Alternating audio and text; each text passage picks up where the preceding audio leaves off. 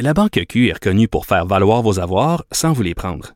Mais quand vous pensez à votre premier compte bancaire, tu sais, dans le temps à l'école, vous faisiez vos dépôts avec vos scènes dans la petite enveloppe. Hmm, C'était bien beau. Mais avec le temps, à ce compte-là vous a coûté des milliers de dollars en frais, puis vous ne faites pas une scène d'intérêt. Avec la Banque Q, vous obtenez des intérêts élevés et aucun frais sur vos services bancaires courants. Autrement dit, ça fait pas mal plus de scènes dans votre enveloppe, ça. Banque Q. Faites valoir vos avoirs. Visitez banqueq.ca pour en savoir plus. Acheter une voiture usagée, ça peut être stressant, mais prenez une grande respiration. Et imaginez-vous avec un rapport d'historique de véhicule Carfax Canada qui peut vous signaler les accidents antérieurs, les rappels et plus encore. Carfax Canada. Achetez l'esprit tranquille. Pour elle, une question sans réponse n'est pas une réponse. Geneviève Peterson. Cube Radio. On retrouve Vincent Dessureau. Salut Vincent. Bonjour Geneviève. Bon, on commence par parler euh, de la mort d'un général russe au combat.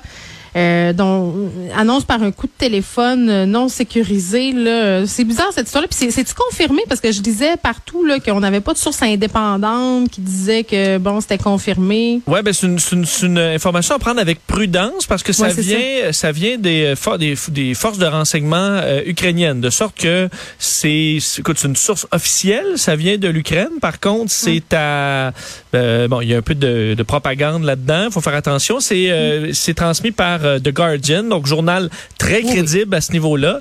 Donc ils ont jugé cette information-là assez euh, solide pour euh, bon le, le suivre. Ce qu'on apprend, c'est quand même intéressant. Et c'est sûr que, écoute, pour la Russie, ça va être assez simple de démentir cette information-là euh, qu'un de leurs généraux est, euh, est mort au combat. C'est de, euh, de, de le démentir là, ou de nous montrer qu'il est bel et bien en vie. Euh, mais jusqu'à bon maintenant, ce qu'on apprend, c'est que Vitaly Gerasimov, un des généraux, donc euh, on parle des plus hauts placés dans euh, l'armée russe. À ne pas confondre d'ailleurs, parce qu'il y a presque le même nom que Valéry Gerasimov. Lui s'appelle Vitaly Gerasimov. Valéry, c'est le grand patron de toute l'armée russe. Lui, il est pas mort du tout. Mais le général Vitaly, lui, serait décédé au combat. Euh, pourquoi on le sait? C'est que les Ukrainiens auraient été capables de euh, de- d'obtenir euh, et d'entendre cette information-là euh, lorsqu'elle a été transmise à l'état-major parce que les officiers de renseignement russes auraient utilisé un téléphone non crypté. Et pourquoi ils ont utilisé un téléphone non crypté? C'est là que ça devient intéressant. C'est parce qu'on entend sur l'appel, qui a été d'ailleurs publié, euh, l'officier de renseignement demander s'il peut utiliser le système ERA, donc E-R-A, qui est le système crypté de l'armée russe. Parce que dans les dernières années, l'armée russe a dit, ben nous, on ne veut plus utiliser de téléphone intelligent fait par les Occidentaux parce que c'est trop dangereux de se faire, euh, bon, de, de, de se faire capter nos informations. Alors, on va développer nos propres téléphones cryptés. Et ça, c'est ça, là, le ERA, E-R-A un téléphone complètement crypté, fait par les Russes, qui est supposé fonctionner au combat sans problème. Le gros problème que les Russes auraient frappé, c'est que pour utiliser ce téléphone-là, ça te prend du signal 3G ou 4G. Et les Russes ont détruit toutes les tours. Oups. Alors, leur système ne fonctionnerait tout simplement plus parce qu'ils ont eux-mêmes détruit les tours cellulaires nécessaires à ce que leur système crypté fonctionne. je ris mais c'est pas drôle mais mais ça montre quand même le paradoxe de l'armée russe qui souvent se met les pieds d'un plat on Ben- dirait de façon quand même répétitive C'est ça. euh, Là, tu dis, OK, est-ce qu'ils sont à ce point-là bêtes euh, de détruire leur propre système? C'est un nouveau système. Donc, on dit aussi dans les rangs plus moins élevés de l'armée, on utilise des appareils plus... On n'est peut-être pas formé à les utiliser comme il faut. Ça veut pas dire qu'on peut pas l'utiliser partout.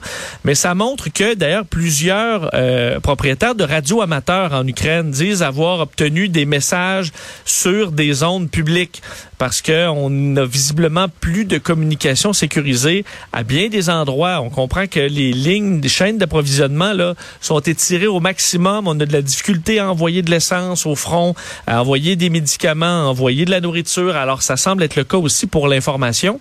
Et ça, c'est pas une bonne nouvelle pour les Russes. Alors, plus tu t'avances, plus t'es loin, plus t'es pas capable de communiquer de façon sécuritaire, ben, plus t'es vulnérable.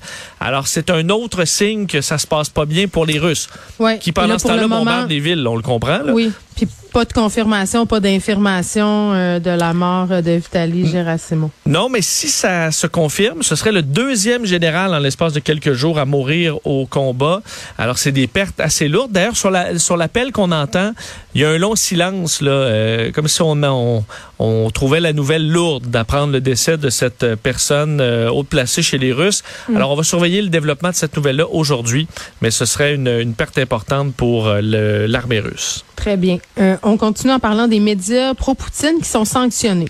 Oui, c'est intéressant parce que euh, on sait là, on, s'attaque beaucoup aux oligarques, euh, mais dans la liste des nouveaux, des nouvelles sanctions, le Canada qui a ajouté 10 oligarques et trois membres influents des médias russes. C'est intéressant de voir un peu à quel point les médias sont imbriqués dans la machine de propagande russe. Alors, on a trois personnes qui sont des hauts placés là-dedans, entre autres un présentateur télé, Vladimir Solovoy, euh, propagandiste russe euh, anti-Ukraine, et comme lui, c'est le perroquet à Vladimir Poutine.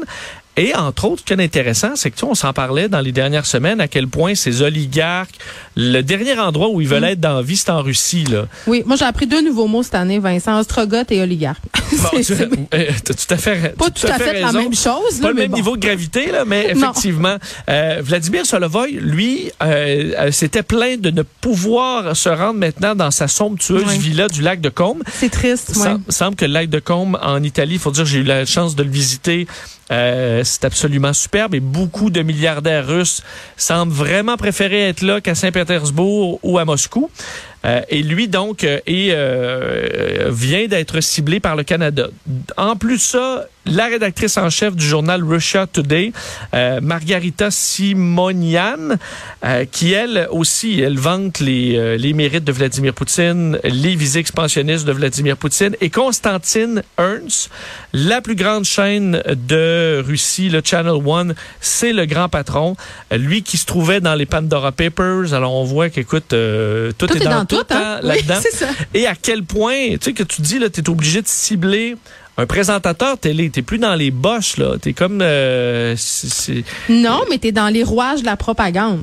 Donc c'est fondamental de cibler ces gens-là aussi parce qu'ils font partie de la machine de guerre dans, une certaine partie. Oui, et quand tu dis le, écoute, le gars a des villas au pluriel dans mm. des pays comme euh, l'Italie où justement, je peux vous annoncer qu'une villa au lac de Combe, ça coûte pas un million là. Euh, c'est extrêmement cher. Alors tu dis, OK, les, les, euh, les, présentateurs télé font aussi une fortune et c'est probablement pour ça euh, qu'ils acceptent aussi de le faire pour une question d'argent et que on, s'attaquant à eux, c'est quand même une bonne idée. Parce que tu te retrouves à essayer de couper le sifflet à certains qui font juste rouler la machine à propagande russe à l'intérieur du pays. Je sais pas si tu as vu, je pense que c'était un article de la BBC, Vincent. C'était une jeune fille qui habite en Ukraine. Euh, sa mère habite en Russie. Et euh, elle, confiait hmm. qu'elle avait parlé à sa mère au téléphone et qu'elle ne croyait pas qu'est-ce qui était en train de se passer en Ukraine. Tu sais, c'est pas sa propre fille qu'il y a des bombardements. Non, ben, non. Euh, d'ailleurs, euh, parce que cette liste-là, où on retrouvait euh, les, trois noms que je vous ai donnés, qui semblent avoir inspiré Justin Trudeau, c'était une liste faite par Alexei Navalny, donc un opposant à Vladimir Poutine emprisonné. Il est en prison, Et lui, il tweet, hein, et ce matin, il tweetait une série de messages. Ils ont fait un sondage, lui et son équipe, sondage en ligne. Il semble que ce soit trop compliqué en ce moment de le faire par téléphone, mais un sondage en ligne bon, ça, ça a la crédibilité que ça a, sauf qu'en faisant le même sondage au fil des jours pendant la guerre, on découvre que selon ce sondage-là, auprès de 700 Russes, l'appui des Russes au, à, disons, à ce combat-là hmm. est en chute libre. Euh, baissant ben, dans, à savoir qui est l'agresseur dans le conflit. Euh, nommer la Russie est devenu dans les dernières heures la majorité des Russes qui disent que les Russes sont l'agresseur, c'est pas les mm. Ukrainiens, c'est pas euh, l'OTAN, c'est la Russie. Vincent, tu sais cet homme-là qui est le principal euh, opposant de Vladimir Poutine, bon tu dis il est en prison, tu sais, il mène des sondages, il intervient, il tweet, ça te surprend pas qu'on le laisse faire comme ça? Tu il me semble qu'en prison tu n'as même pas le droit d'avoir un cellulaire. À chaque fois que je vois des affaires qui émanent de lui, je me dis mais comment il fait pour tout faire ça de sa prison? Ben, c'est une bonne question, je suis pas au courant d'exactement son état actuel, donc je m'avancerai pas, mais je le trouve extrêmement courageux. Ben oui. Ben oui, parce que imagine les répercussions que ça pourrait avoir. Euh, on sait, bon, euh, la Russie n'est pas nécessairement reconnue pour respecter les droits humains. Donc lui est emprisonné et sa, sa vie est consacrée à faire suivre Vladimir Poutine. Ouais. Donc oui, il est très courageux. C'est qui qui utilise, comme qui ça. publie sur son compte. Aussi, honnêtement, ça, je, je C'est le sais pas. Moi, je le suis, Alexei Navalny, et ce qu'il publie Ouais. à date, c'est extrêmement pertinent.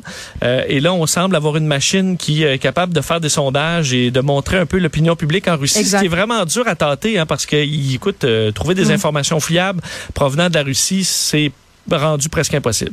Bon, Vincent, tu vas me dire, Geneviève, c'est pas le problème le plus important qu'on traverse en ce moment par rapport au conflit russo-ukrainien? Là, j'entendais tantôt Benoît parler du prix de l'essence. Moi, je suis chez nous confinée, donc je t'avoue que je suis assez contente de pas faire le plein en ce Oui. moment. Euh, mais je t'ai envoyé ça ce matin parce que ça me touche particulièrement en tant qu'amatrice de chips. Le prix des chips qui va être influencé par la guerre. Oui, et les chips, fait, c'est un peu un- juste un exemple pour montrer à quel point ça touche euh, des fois des industries dont on pense moins. C'est vrai. Euh, et c'est le magazine Time qui s'est intéressé au monde des chips aux États-Unis, particulièrement une entreprise qui s'appelle Martin Snack. Moi, je connaissais pas leurs chips, mais ils sont en Pennsylvanie. Euh, puis bon, eux, ils font des chips.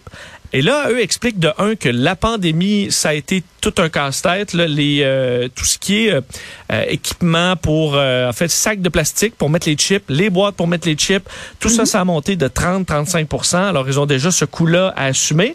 Euh, mais ce qui a monté déjà pendant la pandémie, c'est l'huile. L'huile pour cuire avait déjà doublé. Eux utilisent de l'huile euh, de, de tournesol pour bon le- leur vertu là et euh, donc ça ça a déjà doublé pendant la pandémie. C'est déjà la grosse facture, il évaluait à plus d'un million et demi de dollars en facture de plus d'huile par année pour cette entreprise là qui est pas immense. Et là euh, arrive au bout de cette crise là le dossier russe qui vient de faire euh, donner un coût supplémentaire bon, au prix de l'essence. Alors là, tu as le transport des chips qui est affecté, tout est affecté. Mais l'Ukraine est le plus grand producteur, enfin un des plus grands producteurs d'huile euh, d'huile de tournesol au monde. C'est immense d'ailleurs leur, leur portion. Le deuxième, eux, c'est numéro un, c'est l'Ukraine. Numéro deux, c'est la Russie.